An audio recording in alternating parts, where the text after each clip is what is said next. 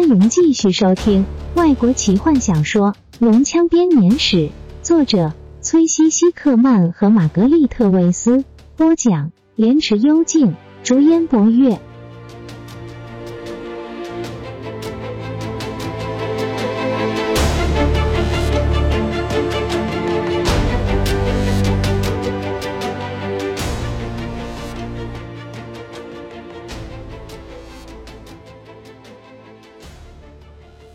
这才叫石雕。弗林特满意的踏着旧城墙的防御工事，毫无疑问的，这是矮人的杰作。你看看，每颗石头都用让人难以相信的精确度切割，完美的嵌合进每一面墙，没有任何一块石头是一样的。真有趣。泰索和夫打着呵欠说：“矮人也建造了我们看过的那座塔吗？”别提了！弗林特大吼。矮人根本没有建造大法师之塔，那是巫师们靠着自己的力量，利用魔法将石头从地面升起，重新塑造成建筑物的外形。棒极了！泰斯深吸一口气，醒了过来。我希望我能够看到。这不算什么。矮人瞪着泰斯，继续大声的说：“和矮人工匠动辄花上数百年以求作品的尽善尽美比起来，真是差得远了。”你看看这块石头，看看上面斧凿的痕迹。罗拉娜来了。泰斯谢天谢地说着，很高兴终于可以结束有关矮人建筑物的课程。当罗拉娜从一个黑暗的走廊走过来时，弗林特把眼光从石头上移开，他再次穿上了法王之塔中所穿的那件盔甲，血迹已从镶金的胸甲上擦去，凹痕则全部修复了。金色的头发自紫红色的头盔流泻而下，在索林纳瑞的光芒下闪闪发亮。他步伐并不快，视线则投注在东方地平线的山脉上，在满天星斗下变成一片明显的黑影。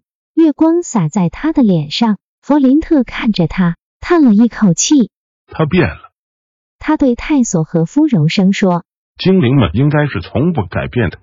你还记得？”我们在奎林纳斯提遇到他的时候吗？不过是在秋天，六个月以前。现在看起来似乎过了好几年。他还没有忘记史东的去世，至今不过才一个礼拜。泰斯的脸孔露出了难能可贵的严肃表情。不只是这样，老矮人摇摇头。这和他在法王之塔遇到奇蒂拉有关，可能跟奇蒂拉说的或是做的事情有关。他真该死。矮人愤怒的大吼：“就算是以前，我也从不相信他。看到他穿着龙骑将的盔甲，我并不讶异。我愿意用堆积成山的钢币来知道他那天到底对罗拉娜做了什么，让他整个人变得这么暗淡。蓝龙和奇蒂拉离开后，我们将他从墙上带下来，他的脸色难看的吓人。我用我的胡子打赌。”矮人咕哝着：“这一定和坦尼斯有关。”我实在很难相信。奇蒂拉会当上龙骑将，他一直都一直都。泰斯寻找着适当的词汇。嗯，很有趣，有趣。弗林特双眉深锁。也许吧，但也冷漠自私透了。我如果他愿意，他是可以显得很有魅力。弗林特压低声音，罗拉娜已经近的可以听见他说话了。坦尼斯从来没发现，他一直相信奇蒂拉的外表下一定还有更多的内涵。他以为只有他能懂得奇蒂拉，奇蒂拉用一层硬壳包裹住那温柔的心。呸！他的心肠跟石头一样硬。有什么消息吗，罗拉娜？泰斯兴奋地问精灵。罗拉娜对他的老朋友笑笑，但是就像弗林特说的，那不再是罗拉娜走在奎林纳斯提的白杨树底下所露出的笑容，那种天真无邪的笑容。他的笑容如今冷淡的像是寒冬中无力的太阳，光芒耀眼却不温暖。也许是因为他的眼中满是寒霜的关系。我是所有部队的指挥官了，他木然的说。公泰斯看到他的表情，把话吞了回去。没什么好恭喜的，罗拉娜哀伤的说。我能指挥哪些人？一小撮的骑士被困在敏加山脉中一成废墟的阵地中。一千多名站在这城墙上的士兵，他握紧双拳，眼睛看着东方出露于赌白的天空。我们应该到城墙外面去。现在把握住恶龙军团分散各处，正试着要重新集结起来的机会。我们可以轻易击败他们，但是不行，我们不敢走上平原，即使有了屠龙枪也不行。他们对付飞的龙是一筹莫展。如果我们有颗龙珠，他突然沉默下来，然后深吸一口气，脸色变得铁青。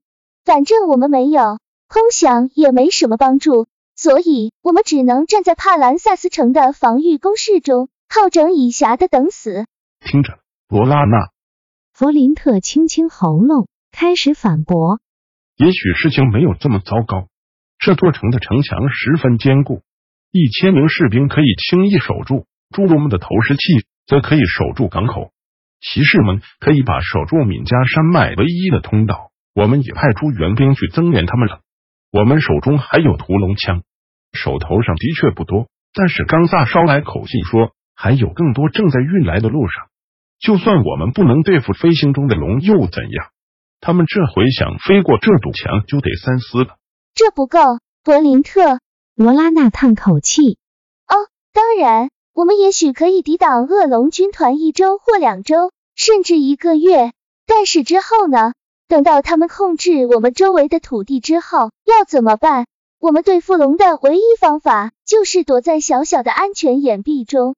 很快的，这个世界就会变成一撮一撮被黑暗所包围的光明孤岛，然后一个接一个的黑暗会把我们全都吞噬掉。罗拉那手支着下巴，趴在城墙上。你上次睡觉是多久以前了？弗林特面色凝重的问。我不知道，他回答。我的清醒和睡眠时间似乎混在一起了。我一半时间在梦游，一半时间是在真实世界里睡觉。赶快找机会休息吧。矮人用着泰斯常形容的老祖父声音说：“我们快要回去了，我们的班已经快要结束了。”我睡不着。罗拉娜揉揉眼睛说：“睡觉的想法让他突然明白到自己有多疲倦。”我是来告诉你们，情报显示有龙群向西飞过了卡拉曼城。那么，他们是在往这个方向飞？谁的情报？矮人怀疑的问。施救兽，别皱眉头。罗拉娜看到矮人作恨的表情，不禁微笑。施救兽对我们帮助很大，即使精灵们除了施救兽之外都不提供任何其他的援助，他们仍然算是帮了个大忙。狮鹫兽是很笨的动物，弗林特表示。我相信他们的程度跟我相信坎德人的程度一样，而且矮人不管泰斯的白眼，继续说：“这没有道理，龙骑将不会派出没有军队做后援的龙群来攻击。也许恶龙军团不像我们所听说的那样溃散。”罗拉娜疲倦的叹气：“也许这些龙只是被派来尽可能捣乱，降低守军的士气。”把周遭的郊区全都摧毁，我不知道。你看，消息已经传开了。弗林特扫视四周，已经下了哨的士兵仍然还待在岗位上，痴痴的看着东方积雪覆盖在晨光下变成粉红色的山峰。他们低声交谈着，慢慢的有其他人加入他们。大约是刚醒过来，就听说了这个消息。我就担心这样。罗拉娜叹气道：“这会让城里面开始恐慌。我警告阿摩萨斯城主要把这个消息保密，但是帕兰萨斯人似乎不知道保密是什么。你看，我刚刚跟你们说的没错吧？”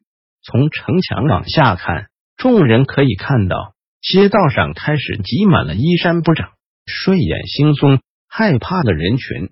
见了他们一间一间房子的跑着。罗拉娜可以想象，谣言正在快速的散播着。他紧咬着嘴唇，绿色的眼眸中满是怒气。现在我还得要把守城的人力派下去，把他们赶进屋子里。如果恶龙来攻击，我可不能让他们待在街上。你们快点跟我来！罗拉娜带领着一群站在附近的士兵，匆忙的离开了。弗林特和泰斯看着他走下城墙，消失在往城主宫殿的楼梯间。很快的，他们就看到全副武装的巡逻队走上街头，试着要把人们赶回家里，并去遏制这即将蔓延的恐慌，一点屁用也没有。弗林特冷哼了一声，街上开始变得越来越拥挤。泰斯这时正站在一堆石头上，往城墙外看。他用力的摇了摇头，这都不重要了。他绝望的压低声音说：“弗林特，你看。”矮人飞快的爬上石堆，站在朋友旁边。士兵们已经开始拿起弓箭和长矛，不停的叫嚣。拖龙枪上尖端的锥刺在火把的光芒下清晰可见。有多少？弗林特眯着眼问。十只。泰斯回答。有两个编队，也有很巨大的龙，也许是像我们在塔西斯看过的红龙。现在对着曙光，我看不清楚它们的颜色，但是我可以看到有人骑在它们背上。也许是龙骑将，也许是奇蒂拉。我差点忘了这事。泰斯突然想到。希望这次有机会能够和他谈谈。当个龙骑将一定很有趣。他的话声被城中钟声齐鸣的巨响给淹没了。街上的人们立刻抬头看着墙上慌乱的士兵，在底下的很远的地方，泰斯可以看见罗拉娜和城主以及两名将军匆忙的从宫殿中走出。坎德人可以从他的姿势看出来，罗拉娜这次是真的气炸了。他指着那些钟楼，显然希望他们能安静下来，但一切都太迟了。帕兰萨斯城的人民已经陷入了极端的恐惧，即使最有经验的士兵也和平民们差不了多少。城中四处都是尖叫、哭喊和扯开嗓门大吼的声音。眼前的景象让泰斯联想到塔西斯的悲剧：人们在街道上自相践踏而死。房屋被火焰所包围。坎德人慢慢的转过身。我想，我其实根本不愿和奇蒂拉聊天。他看着龙群不断的逼近，不禁用手揉揉眼睛。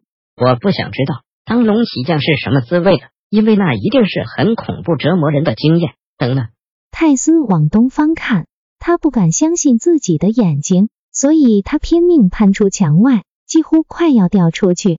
弗林特。他挥舞着手臂大喊：“又怎么了？”弗林特大声回应。矮人抓住坎德人的蓝色绑腿，用力一拉，把他从墙外给拉了回来，就像在帕特塔卡斯里面看到的一样。泰斯语无伦次的说：“就像在修马陵寝里面一样，就像费兹本说的一样。他们来了，他们到这边来了。谁来了？谁来了？”弗林特一肚子火的大喊。泰斯兴奋的跳上跳下，身上的袋子跟着甩来甩去。他不理弗林特的问话，飞也似的冲下楼梯。矮人满头雾水的站在楼梯上，大声的喊：“你这个猪脑，到底谁来了？”罗拉娜。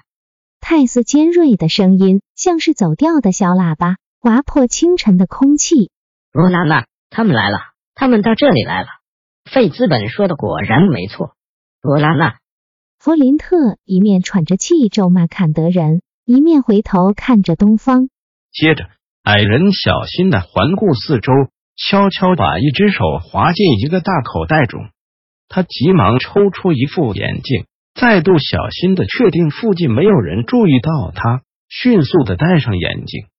现在他可以看清楚原先在粉红的曙光中一片模糊的景象。矮人深深颤抖着吸了一口气，他的眼中满是泪水。他很快的拿下眼镜，把它们放回盒子里，然后收进口袋中。他碰巧看见粉红色的曙光照耀在龙的翅膀上，反射出银色的光芒。放下你们的武器，小家伙们！弗林特对周遭的人说，一边用坎德人的手帕擦眼睛。感谢里奥克斯。我们终于有机会了，我们终于有希望了。本集就为您播讲到这了，祝您愉快，期待您继续收听下一集。